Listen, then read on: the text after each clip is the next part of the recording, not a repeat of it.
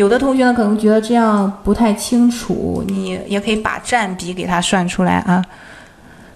因为速卖通首页它不是也给你那个那样一个占比嘛？我们这样算出来的话，一会儿好去进行一个对比，拿这个销量呢比上我们最后的这个总和就可以了。好，如果你要是这样的话，你看一下，直接往下拉的话，它是错误的。你为什么呢？我们可以看一下，你看这个 H 八是这个啊，H 十三就是下面这个了格了，所以呢，我们要把总和这个地方给它固定一下。这不是 i 七十二吗？我放到这里啊，就是一个美元的一个符号，这样的一个小符号，你给它固定一下，这个是这个单元格就被固定了。你看，再往下的话，这个数据呢就不会出错了，都是这个 i 七十二这个单元格的。然后我们把它调成这个百分比这种。好，这样我们可以看到啊，十到十五这个价格区间呢，它是占了百分之三十，然后五到十这个价格区间是百分二十四，十五到二十这个价格区间呢是百分之二十，最热销的区间呢就是十到十五这个区间了。然后五总体来说呢，其实五到二十这个区间都是不错的，五到二十呢大概占了这是百分之七十四，这三格把它写在这儿啊。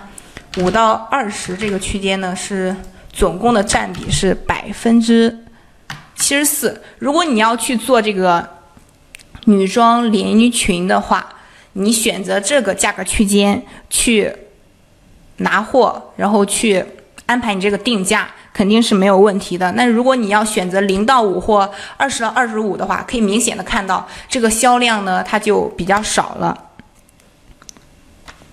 好，这个是我们这个分析表格该怎么做、怎么做的步骤。其实速卖通平台呢，他们自己的这个页面上也给我们有这样一个销量的占比。我们我们来看一下啊，这是我给大家截过来的一个数据。我们可以看到，它在十啊，这是我们先看这个吧。这个是五点九九到十六点五二这个区间是占比最多的，有百分之四十二的用户呢在此价格区间购买了产品。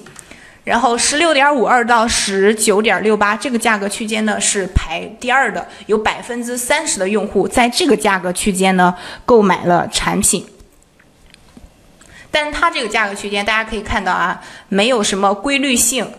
它这个第一个这个价格区间最热销的，它大概是中间的这个差距是十，然后这个呢是三点几。但是我们去做这个表格的时候啊，我们去做这个表格的时候是有。是做的比较精细一点，有你看有这样，都是零到五这样一个区间，然后做的比较精细。然后它的这个呢，可能就是没有太大的规律，只是告诉了我们它在哪个价格区间。但是其实我们计算的是一样的。我们现在统计出来呢是五到二十这个价格区间呢占比百分之七十四。我们看一下速卖通平台呢，它的刚刚这个第一个是五点五点九九，其实就相当于六了。然后这个呢就接近二十了，它的这个是六到二十美元是最热销的区间，占比是百分之七十二，把它写在这儿啊，它的是大概是六到二十，占比是百分之七十二。其实这两个数据是一样的啊，只是说我们统计的方式不太一样，因为它的这个。我们的是按照五美元这个区间呢，其实我们比它呢更精细一点。我们都知道十到十五这个是热销最多的。如果你想要再精细一点的话，你就以四美元或者四美元、三美元为一个区间去查，那这样出来的数据肯定会更加精细。这样只是就计算的方式不一样，其实是最后这个数据是一样的啊。这一点给大家解释一下。